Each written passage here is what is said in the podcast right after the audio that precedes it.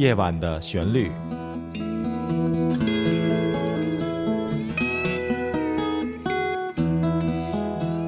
陈鹏制作主持。亲爱的听众您好，我是陈鹏，非常欢迎你收听这一期的《夜晚的旋律》晚间节目。这一期的节目是这样计划的：在本周，我接受了一位远道而来的朋友的采访，他的名字叫做李伟峰。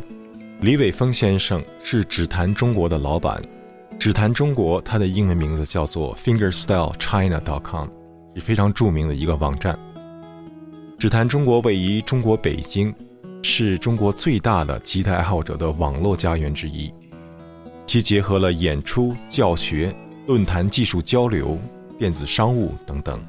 吉他的演奏风格分为指弹和拨片弹法，就是我们常说的 the finger style，还有另外一种叫做 picking style。从演奏风格上来看，指弹的技巧可以把一首。独奏曲表现得非常的丰满，就像一个乐队一样，而拨片奏法大多时候比较适合在乐队里与其他的乐手配合，从而表现拨片演奏法的魅力。本期节目制作了一个三十五分钟左右的视频，分别放在了美国的 YouTube 和中国的优酷网上。具体的视频地址或者是搜寻方法，您可以在节目的网站上看到。欢迎您在有 WiFi 的情况下观看视频。接下来，我想请您欣赏一首我的原创指弹音乐作品，它的名字叫做《我等待的那一天》。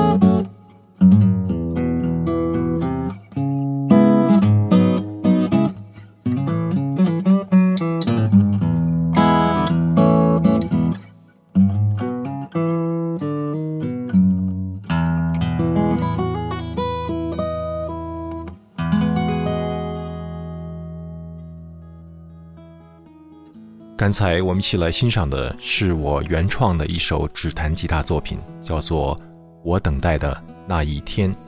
我在写这首音乐的时候，混合应用了多种的演奏风格，其中包括了类似古典吉他的演奏方法、乡村音乐、流行音乐，还有就是布鲁斯的演奏方法。指弹吉他这种风格跟古典吉他风格有些类似。换句话说，指弹风格应该是从古典吉他的演奏风格演变而来的，一个是古典的，而另外一个是现代派的。其主要的区别是，指弹吉他没有任何的约束，在技巧上、演奏上随心所欲，经常结合了不同风格的演奏在同一首曲子中来发挥。指弹中国网站最近几年在中国推广了木吉他的指弹演奏风格。获得了国内外吉他爱好者及艺术家的好评。指弹吉他的演奏艺术正在中国迅速的扩展。在接受李伟峰先生的这次采访的时候，我们聊得非常投机，我们谈到了很多关于音乐的话题。接下来，我想请您收听一下是从视频采访中抽出来的这个音频。Hello，大家好，我是指弹中国老李。今天呢，我们来到了嗯洛杉矶。嗯，陈鹏老师的录音棚，然后我们俩聊一下这个吉他和音乐。是，陈老师你好。你好，你好，李先生。幸会。幸会。对，大老远从北京跑过来。嗯，对，这时差还没倒过来。是，有点难受。你来洛杉矶感觉如何？呃，洛杉矶这个环境、空气都是非常好，然后这边的琴行也特别的专业，然后学到不少东西。这这几天待着。是，那我在洛杉矶待时间蛮长的。我是大概九二年的时候来到好莱坞音乐学院 MI 上学，当时那时候华人这边华人学生很少，后来留下来。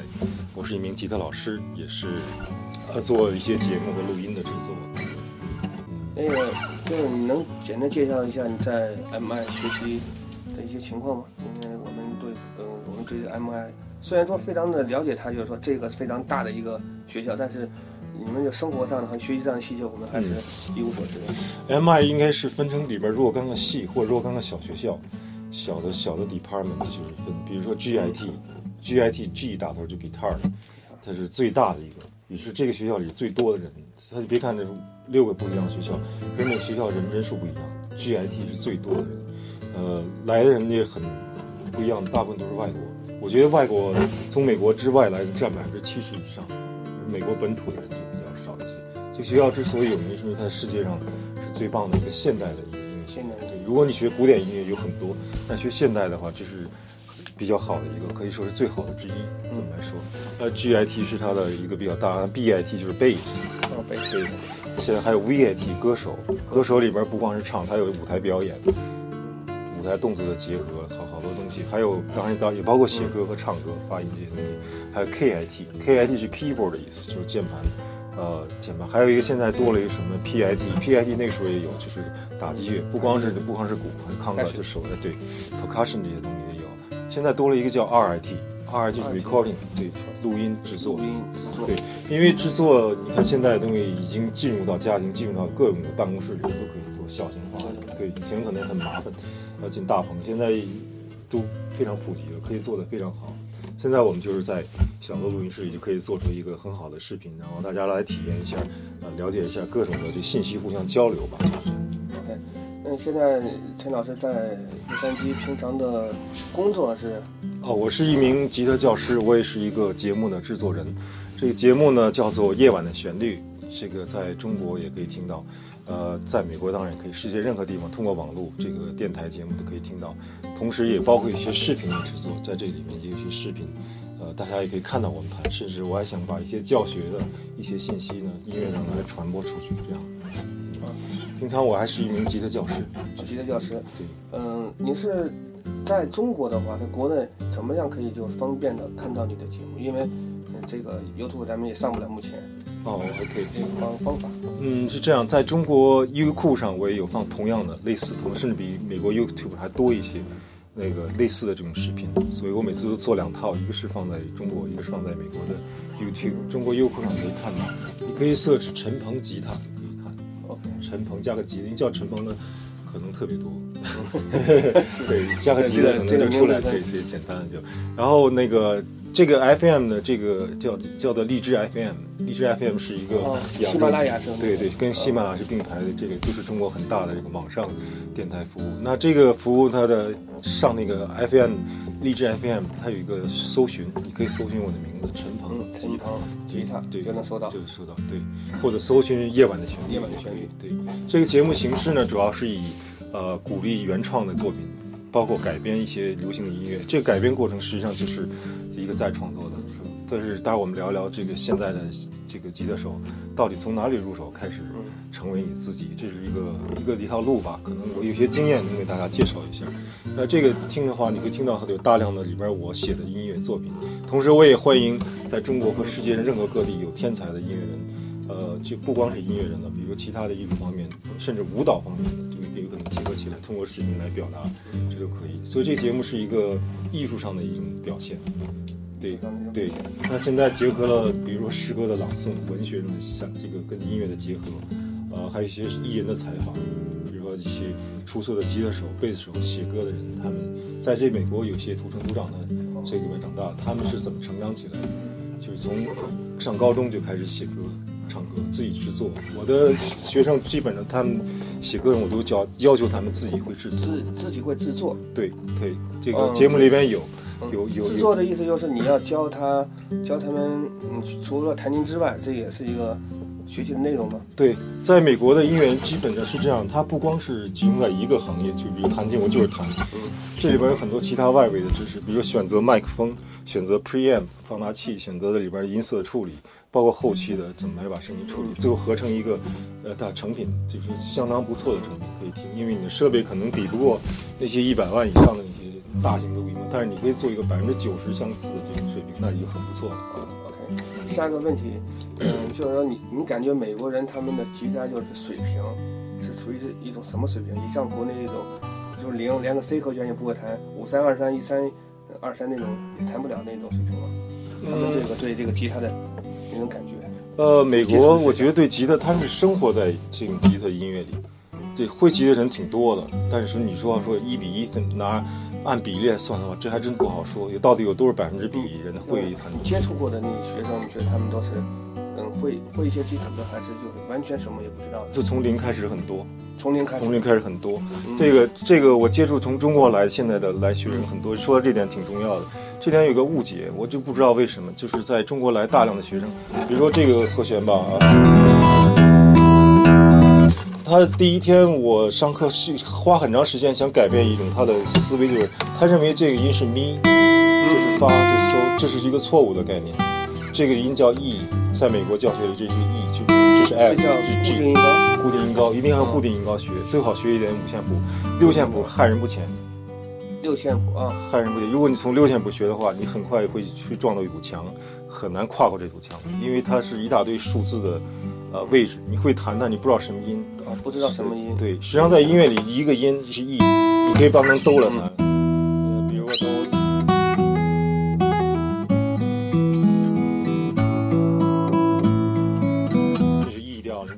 弹。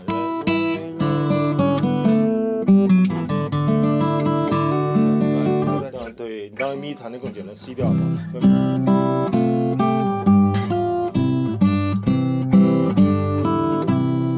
你当收弹更简单，收，比如说，对对对 A 调，所以你要要把一个音当成七个音弹，至少七个音弹。这实际上我很小的时候学的是 classical，我第一首改编的音乐叫《铁臂阿童木》，我不知道你知道不知道？这个动画片那八几年的。对对对，实际上我老看动画片也没人教我，但是我学了一些基本指法，我把它吸收以后把它改编，这是一个最开始的人的潜意识里的一个一个功能。如果你发现这个学生或者这个吉他手有这种目标。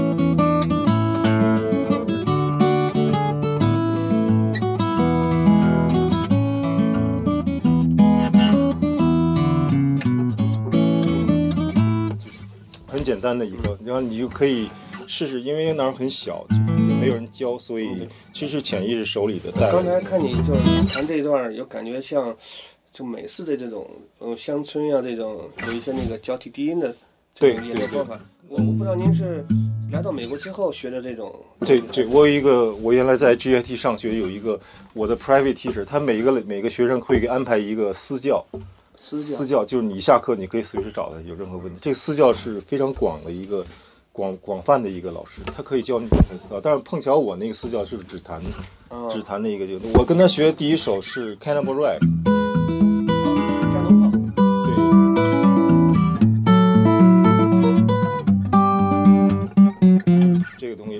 他还教了一些 Saucy Dog 吧。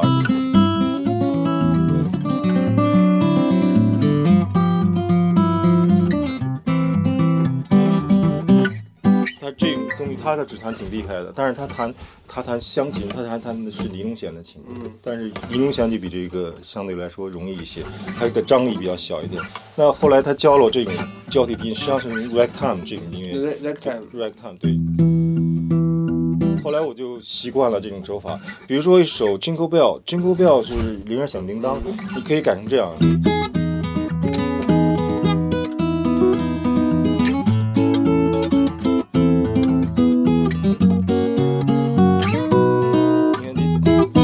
的吗？对 E 调的，你可以弹 C 调的，也可以弹 D 调的，G 调也可以，对，可以。所以这个像这种随便改一改流行乐是我是特别建议学生开始，你喜欢哪个旋律，就开始把你学的那些古典的技法，把它深化一些，不要停在纸面上。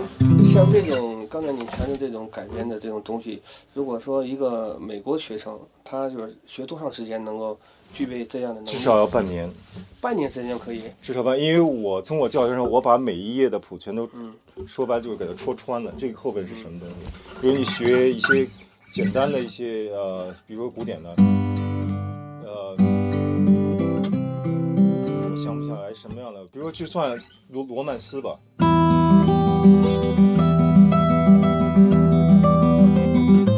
你知道前面是 E M，这是 A M，这还有一个 B 七。那有一首歌跟它很像，就是《请跟我来》。请跟我来源，这比如说都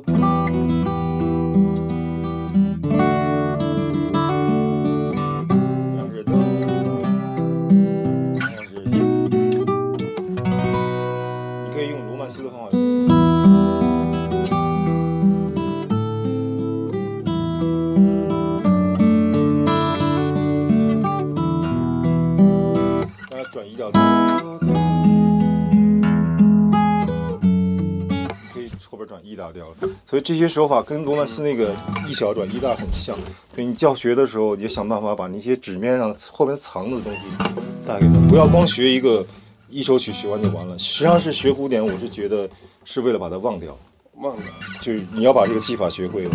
我可能没有时间去大量的 repeat 这些技法。实际上，古典吉他手有他的他的难处，他这一生可能就弹二二十首曲子，就是每一首曲都特别大，可能每天都要弹几个，还有辅助的练习，速度是挺难的，还要背下来弹，所以压力很大。对那，现在，嗯，就是说，你觉得美国这边的学生，就美国人啊，他们，他们这个练琴这个时间，嗯，上面就是说能能他能达到达到你多少这个，你你给他一个作业布置作业之后，他下节课来回课的时候，嗯，他能不能就是按你要求完成这个？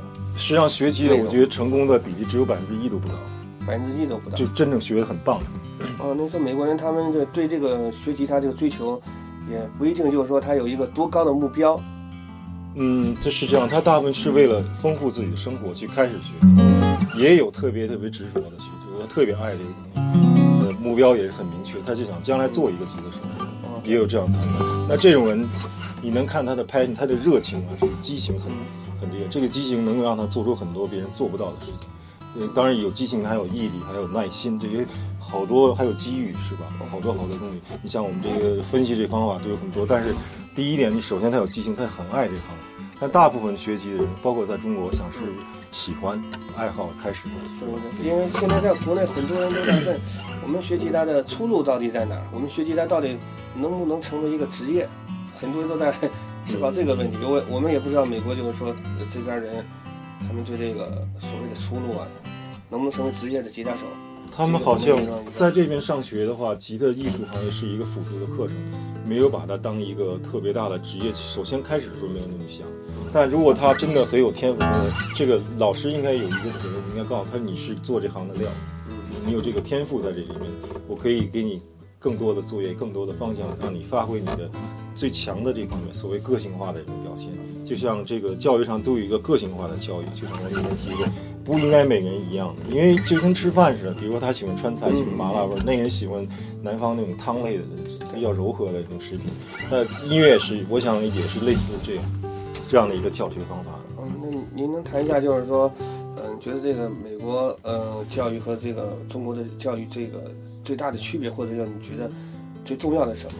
嗯就最嗯，我觉得在美方面这边的从音乐教育上音乐教育对音乐教育好咱，们谈音乐教育，对，对音乐教育上，我觉得他们对个性化的这个趋势发展比较重要。他作为学习，他可能说觉得我跟你一起来探讨吉他，不是来学。因为这个人如果他真的很天，他天生下来，他可能有些本能的一些一些东西在藏在他身里。他一旦激发出来，激发就是他那些基本功，一些基本的训练。这基本训练就像我们吃的大白面、米饭这种东西是基本的，那他可能会迸发出一些他本身那个激情弹出的东西，可能那老师弹不了，他能弹。啊，他能，他能对对对，这个东西就是说，你要发现他这方面，你让这些去引导他，因为那是他最强的地方，他最强的地方就会会超过别人，咱们要发现他这个他这个强的东西，然后去引导。引导他在那个方面去发展。假如他他他不喜欢很燥的音乐，而这老师只教很燥的，你也也跟大家一样，就是。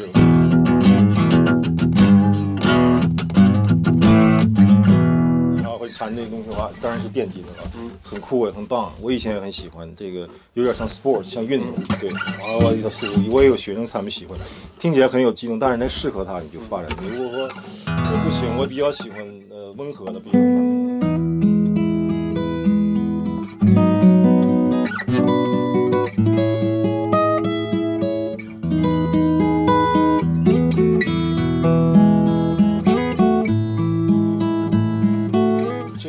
在两二零一二年的时候回北京的时候做了一些讲学，我把这些呃一些思路对拍的在 YouTube 上有，但对有些简，但是那个录像的质量各方面就很糟，声音什么的没有太注意，因为我在北京也没有什么设备，就是带了个小的一个摄像头，一个咱们聊到这儿，就你将来，嗯，对，就自己的这个教学，呃，有没有想用一种方法、一种方式和国内进行一些互动，或者呃，可以，我是是对我有这种打算，就是因为我比较远，在洛杉矶这边，我想通过网络这种视频的方式，或是这样，我现在已经开始做这个事了，有在河南，比如说其他城市，通过叫 Skype，通过这呃 Skype，我们知道这个，对，这是视频的这种东西，但是这个东西呢，要远远远不如一对一的面对面，因为我们太远了这个地方，但是远远的好于没有老师。有的人他就有好多问题，到底从哪里下手练，从怎么思维，或者他有一个动机，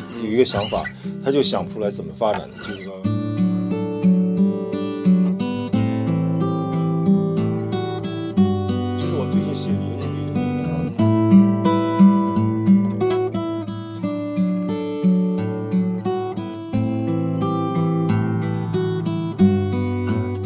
写不下去了，写到这儿，就是说我会把它录下来，写个日子。我的我的笔记全是录音，就手机现在就方便了，以前都用小小的磁带机。这录下来你要说一下日子今天，那你可能哪一天突然又想起来一个新的方法。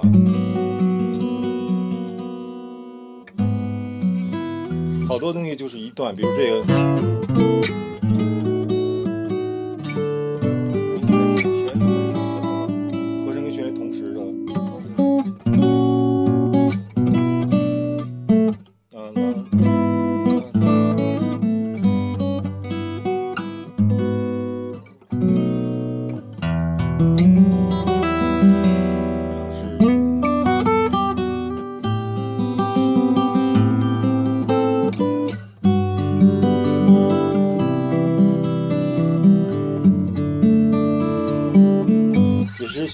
下去了，写一写，但是可能放一段时间再往下写吧。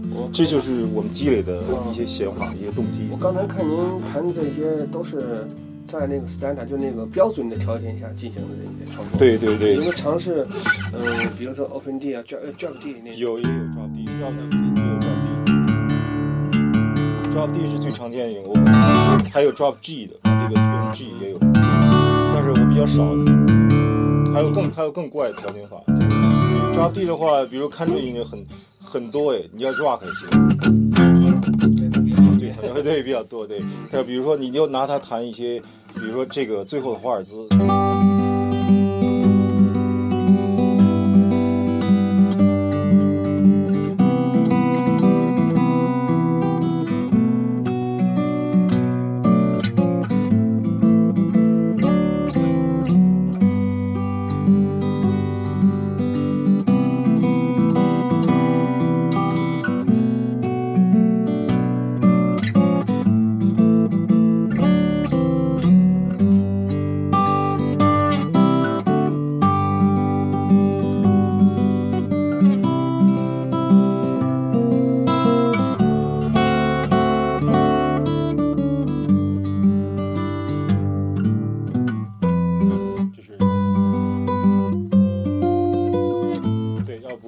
这里，对，这块儿其实懂，基调这个比较简单，这块儿挺好，G G 减 A，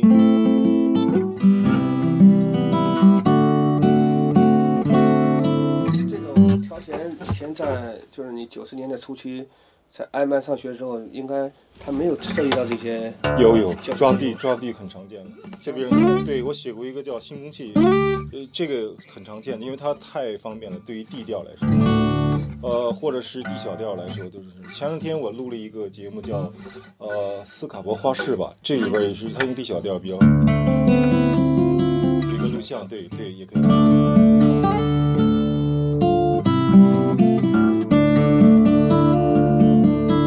这也可以在 D 小调上弹，但是很多 country 音乐。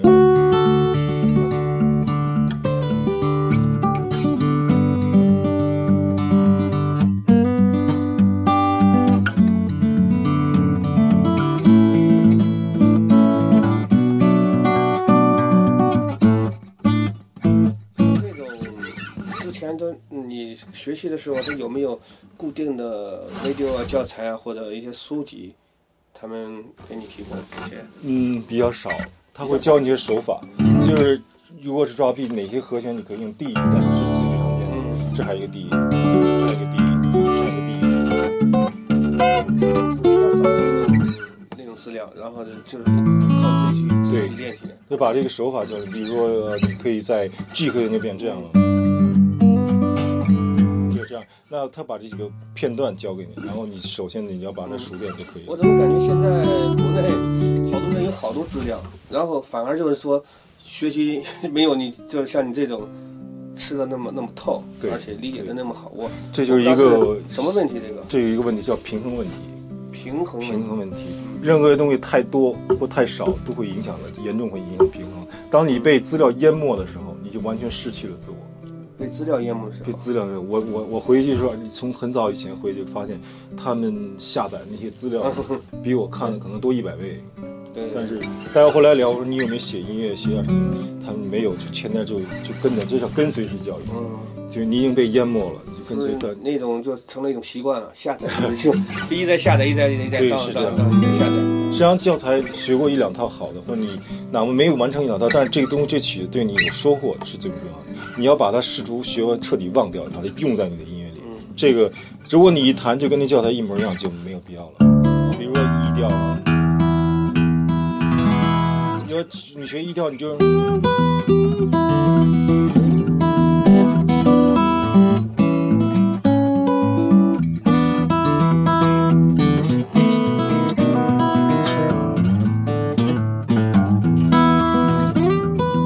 把这个指法学会。这个半音推荐，对，半音推荐，这实际上是 E 嘛，然后这个学一些一些 skill，这些 skill 就是布鲁斯的一些教的，就可以把它组合成，就让你在即兴演奏，每遍弹都不太一样，但是你要对指板的知识特别熟练，这个音在这个调里什么，在那个调里当成什么音，要很非常熟练，这等于是。刚刚我嗯听你讲到给学生教教这个美国的学生，你会不会教他你这中国的歌啊？把中国的你刚谈那些呃月亮代表我的心啊，或者有一些有有，好多实际上在喜欢吗？喜欢，他们觉得亚洲来的旋律特别的旋律化，很美。嗯对，因为美国音乐有一种气质，有一种激情在里面。它好多 rock 什么听着不是很美，但它有那种激情。中国的我觉得特别，比如说茉莉花，好多好多音乐特别特别呃是怎么唱来着？是这个吧？对，原来这叫。这个这我弹就觉得这五声音阶这各方面用的真好，很美很美的一个音乐。对，但是中国的旋律部分，我觉得会超过超过美国的一些旋律。在和声上呢，是不是和声上没有，和声上中国的传统音乐一般就是调里七个和弦，就是这样。但是如果你按美国的一些和弦，它会有些 surprise，一些让你惊讶的东西，流行流行音乐是不是比那个咱们紫檀上的和声要更丰满一些，确实是丰满一些。它才用的对想象不到，它经常会，呃，理论上也不太成立。比如说我写我写我我写过一首音乐，这不是，就是这个音嗯这个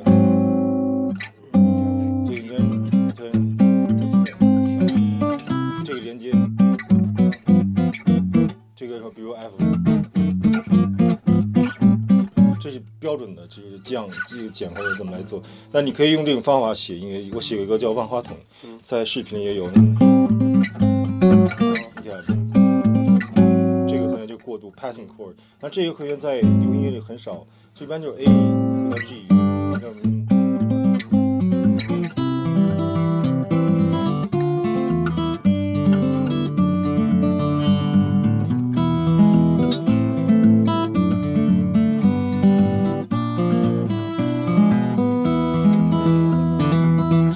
是常见的了，对。那你看，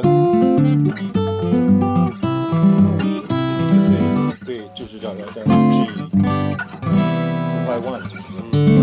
然后你说二五一，我想起来，这个有个老的爵士演奏家叫 Joe Pass，比我们都大，他是六十年代。Joe Pass，Joe Pass，他就已经过世了。他九十二岁的时候在 MI 上过一次课，这个大课，因为他太珍贵了，这个他已经没有什么力气彻底讲一堂课了，讲二十分钟要休息一会儿。但是他弹的特好，大家就想看他，他为什么在六十年代弹那么好，那么红？大家都知道这个人，他周凯的。那后来有人问了 two five one 就是二五一，二五一，他就问他，他当时想了半天，什么叫二五一？是你是说的 D minor E 吗？G？然后他说这个，他说我不管这叫二五一，我就管它叫 D 一之七，他有他自己的定义方法。然后他说我有一个录音机，就把这录下来，在背景。他说我天天在上。自己弹完了加这些伴奏，弹。他说他他有他自己的方法处理，所以他们的积累了大量的纸板的知识是在背景音乐下积累的。他可能不知道这理论为什么这么会好听，但是他有他足够的经验能把这东西表现出来。在，所以其实这又是一个平衡问题了。理论到底要走得多深才能让人弹多好，还是说没有理论的情况下也能弹？